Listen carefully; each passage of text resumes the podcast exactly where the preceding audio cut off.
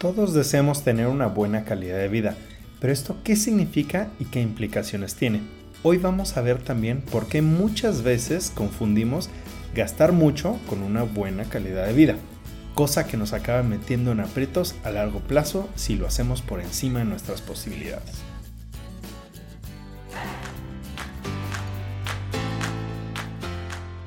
Esto es Finanzas 101, el podcast con el que te ayudaré a volverte un experto en tus finanzas personales para que así puedas mejorarlas y lograr la tan anhelada libertad financiera.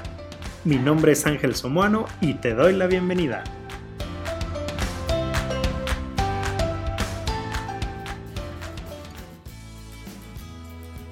En términos generales, asociamos la calidad de vida a poder cubrir necesidades de modo que no nada más sobrevivamos, sino que vivamos con cierta comodidad, a lo que le llamamos el estilo de vida. Las necesidades varían depende de con quién consultes, pero la mayoría concuerda con que son físicas, biológicas, de salud, económicas, sociales, emocionales, etc.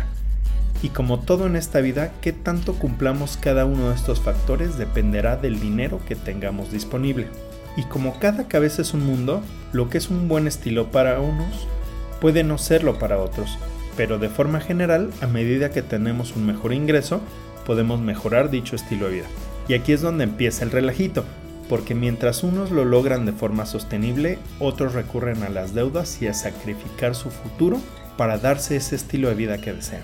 Yo no soy quien para decirte qué tienes que hacer con tu vida para que la puedas considerar bien vivida, pero lo que sí te puedo comentar es que cuando intentamos darnos un estilo de vida por encima de nuestras posibilidades, se vuelve insostenible y es un error que tarde que temprano tendremos que pagar. ¿Y qué es darme un estilo de vida por encima de mis posibilidades?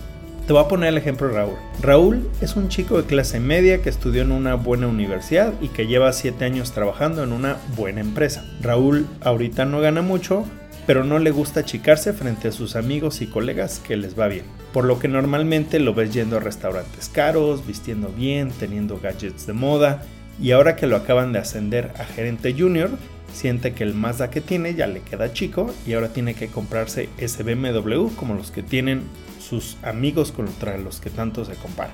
Por afuera, pareciera que Raúl es un hombre muy exitoso, pero todo eso lo ha hecho a costa de endeudarse y vivir al día. Raúl cuando no lo ven, come de los toppers que lleva a la oficina y desayuna y cena sopas maruchan en su micro departamento que renta en la zona bien y muchas veces no llega con dinero a la siguiente quincena.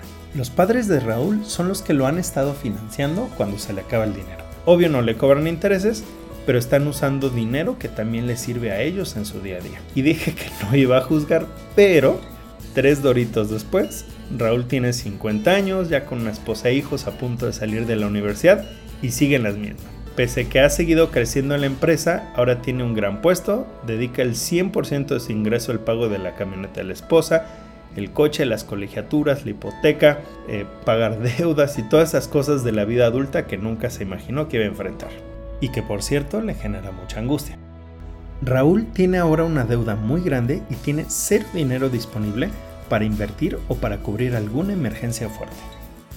Al poco paso del tiempo, Raúl llegará a su retiro en el cual tiene solo lo que juntó de su afore y la casa que compró por medio de una hipoteca. Ni de chiste Raúl podrá seguirse dando el estilo de vida que traía y estará condenado a una vejez con pobreza.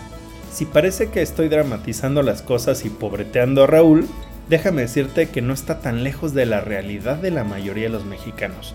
Y es que Raúl decidió gastar su dinero para parecer que sí lo tenía y ahora Raúl tendrá un golpe muy duro de realidad. Y es que el tiempo pasa muy rápido y las decisiones que tomemos día a día son las que poco a poco están construyendo el futuro al que vamos. Si gastas hoy todo lo que tienes, estás condenando a tu futuro a tener menos de lo que tienes hoy.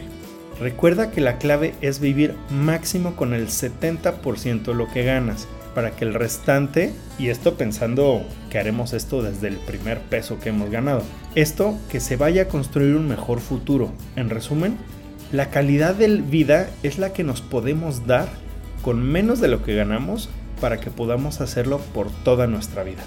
Y es que esto de gastar hasta lo que no tenemos para aparentar estar mejor de lo que realmente estamos es un claro indicio de una mentalidad de escasez en donde creemos que no podemos estar mejor, pero que sí debemos estarlo.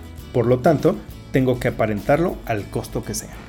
Si te hizo sentir un poco incómodo este episodio, me da gusto.